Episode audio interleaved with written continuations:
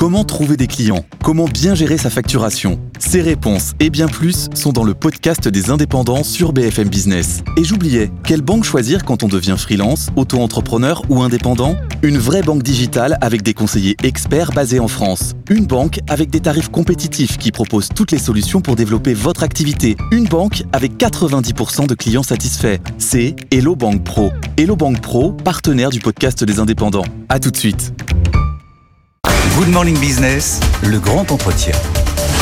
Voilà, encore un, un, patron qui publie aujourd'hui de très bons résultats pour son entreprise. C'est euh, Olivier Andriès, le directeur général de Safran. Bonjour. Bonjour. Donc Safran, je le rappelle bien évidemment, ce sont des moteurs, des moteurs d'avion, des moteurs de fusée, mais pas que. On mais va en parler dans un instant.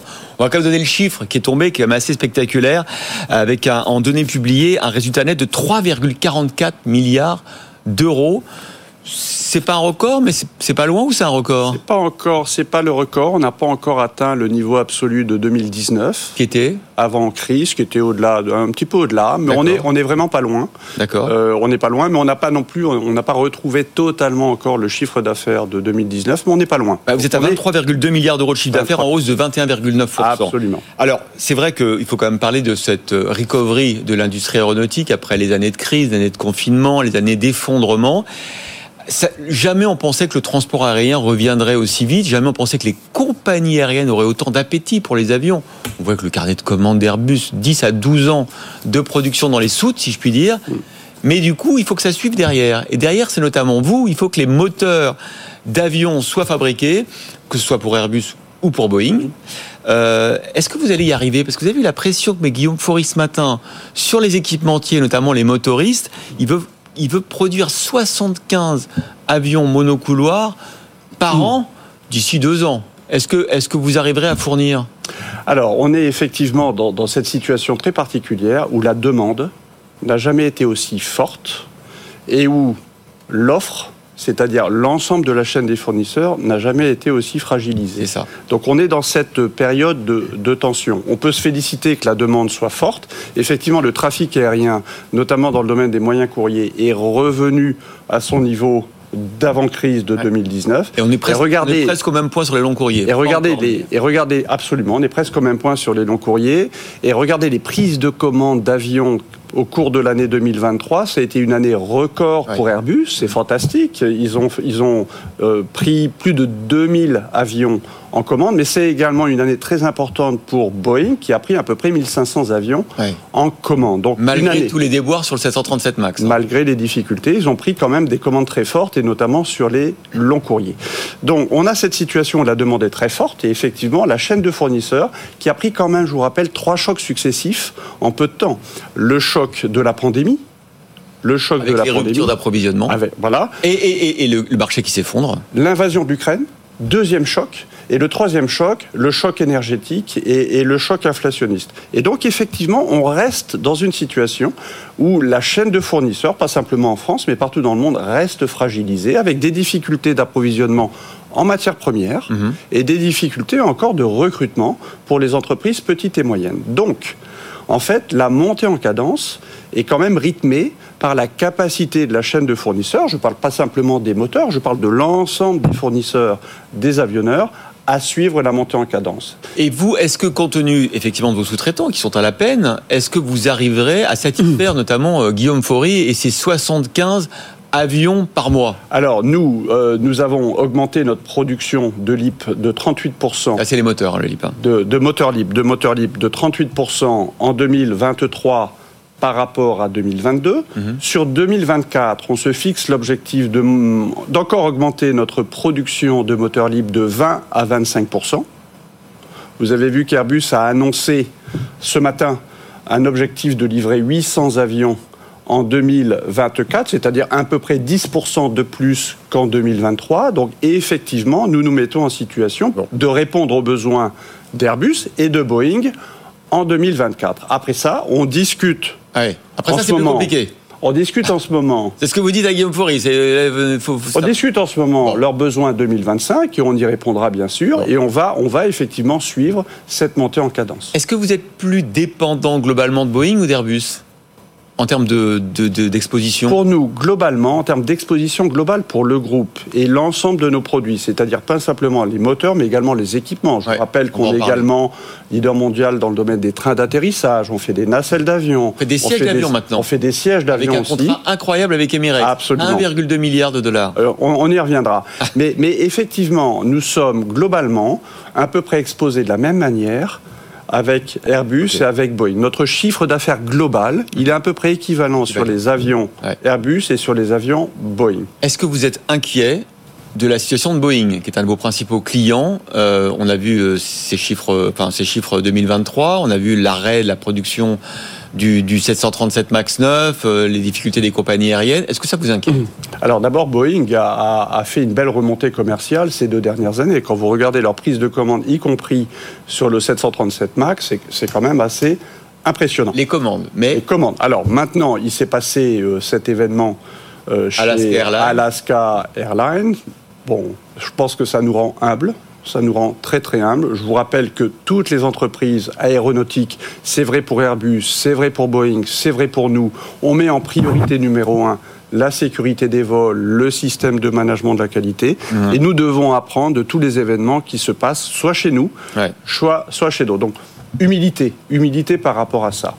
Vous avez noté que la FAA, qui est l'agence de sécurité des vols américaine, a décidé de lancer un audit euh, chez Boeing. Cet audit va durer six semaines. Il se terminera fin février. À l'heure d'aujourd'hui, Boeing n'a pas revu ses plans de production. Et, mais l'agence américaine a, à ce stade, demandé de suspendre la montée en cadence chez Boeing. Vous faites des moteurs d'avion, donc la décarbonation repose largement sur vos épaules. Est-ce qu'on va y arriver? Est-ce qu'on va réussir à faire des avions propres euh, et à quel, à quel horizon? Alors on s'est collectivement engagé avec les avionneurs à la neutralité carbone à l'horizon 2050. Pour y arriver, il y a essentiellement deux grands leviers. Il y a plusieurs leviers, mais il y a deux grands leviers. Et les moteurs. Il y a, la technologie, la technologie, et on pense globalement qu'il est réaliste qu'à la prochaine génération d'avions moyens courriers, qui sera lancée à l'horizon 2035 à peu près, on puisse gagner entre l'avionneur et le motoriste environ 30% de gain de consommation. 30%, mmh. c'est superbe, c'est magnifique, c'est un gros effort, c'est deux fois plus en termes de rythme euh, de, rythme d'avancée technologique que tout ce qu'on a fait dans carbone, le passé. Le comptiez pas encore. Mais on n'y est pas encore pour la neutralité carbone. Donc 30%, nous pensons que le motoriste, nous nous fixons l'objectif d'apporter 20% d'économie de carburant par rapport à la dernière génération de moteurs qu'on vient à peine de mettre sur le marché, c'est-à-dire mhm. le moteur LIP dont le premier avion euh, sur le marché est arrivé en 2016 avec le moteur LIP, donc c'est pas si vieux que mmh, ça. Mmh.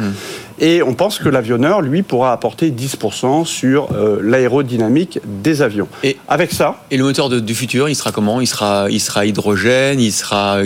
Alors, nous pensons que pour l'horizon 2050, il faut parier sur ce qu'on appelle les carburants durables. Les carburants durables à court terme, ce sont les biocarburants. Mais ils sont très chers et il n'y en a pas assez. Ils sont chers, mais il n'y en a pas assez. Et donc, pour nous, la clé, c'est ce qu'on appelle les carburants synthétiques. Et donc, effectivement, on croit beaucoup aux carburants synthétiques, qui sont des carburants qui sont fabriqués à partir d'hydrogène vert, mhm. qui vient des énergies renouvelables, avec du carbone que vous allez chercher dans l'atmosphère, ce qu'on appelle la capture carbone. Donc, c'est de la technologie, et on pense que les carburants synthétiques, c'est la bonne réponse pour la neutralité carbone à l'horizon 2050. Allez, vous faites des moteurs d'avion, vous faites aussi des moteurs de fusée, bien évidemment. On a envie de prendre des nouvelles euh, d'Ariane 4, 6 6. 6. D'Ariane 6, euh, c'est pour 2024 ou, oui. ou, pas? Oui, oui. Le, sûr de ça? Oui, le niveau de confiance est, est très élevé sur 2024 pour plusieurs raisons. On a fait beaucoup de progrès en 2023.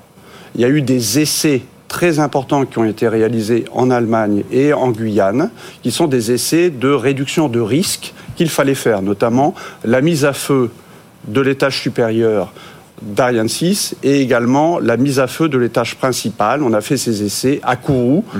au dernier trimestre 2023. Donc aujourd'hui, on est sur les rails pour un premier vol qui serait autour de juin, juillet 2024. Nous sommes très confiants avec l'Agence spatiale européenne et le CNES pour euh, cet objectif de premier vol à peu près en milieu d'année 2024. Bon, on ne manquera pas ce rendez-vous, bien évidemment. Euh, tension sociale aussi chez, euh, chez Safran, à, nouveau, comme l'an dernier d'ailleurs. Hein, les syndicats réclament des hausses de salaire supérieures à ce que vous proposez. Je crois que vous proposez entre jusqu'à 4%, entre 3, 5 et 4%. Ils réclament 5-5% parce que disent-ils, bah vous avez des bons résultats, le chiffre d'affaires progresse, le bénéfice aussi. Qu'est-ce que vous leur répondez? Alors c'est toujours en début d'année, c'est toujours la période de ce qu'on appelle les négociations annuelles obligatoires. Donc c'est la période où on négocie avec l'ensemble des partenaires sociaux les augmentations salariales de l'année 2024. Et nous avons évidemment toujours la pratique de tenir compte du montant de l'inflation.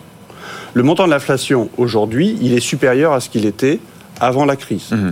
Mais le montant de l'inflation en 2024, il est inférieur à ce qu'il était en 2023. C'est-à-dire qu'on est dans un environnement où l'inflation est en train de décélérer. Donc effectivement, en 2023, nous avions fait une augmentation salariale de 5,5% pour tenir compte d'une inflation élevée. Mhm. On est aujourd'hui dans un environnement économique où l'inflation baisse en 24 par rapport à 23. Donc nous avons proposé 4%, euh, auquel vient s'ajouter euh, des effets salariaux liés à ce qu'on appelle la nouvelle convention collective qui nous a amené, qu'on a mis en place en tout début d'année et qui nous ont amené à faire un effort salarial supplémentaire. Donc quand on prend en compte les efforts que l'on a faits au titre de la nouvelle convention collective, au titre également de la prise en compte des frais de prévoyance de nos salariés, mhm. plus cet effort de 4% que l'on a mis sur la table pour les salaires, ça fait globalement globalement 5% autour euh, en début d'année. On va pas j'ajoute. Oui. Non, non, j'ajoute. mais est-ce qu'il y a intéressement, participation, actionnariat salarié Alors justement, merci de poser la question. Vous savez, nous sommes très fiers. Nous sommes très fiers de notre politique de partage de la valeur chez Safran. Nous avons, depuis 2019, versé autant à nos salariés au titre de l'intéressement et de la participation que ce que nous avons versé à nos actionnaires. Donc nous sommes très fiers de cette 50 politique. Ça a été le même montant, c'est environ 2 milliards d'euros qui ont été versés à nos salariés depuis 2019 au titre de l'intéressement et de la participation, c'est à dire quelque chose qui vient en plus des salaires. Bah, bonne NAO, euh, Olivier Andriès, directeur général de Safran, et merci d'avoir commenté en direct et à chaud les résultats 2023.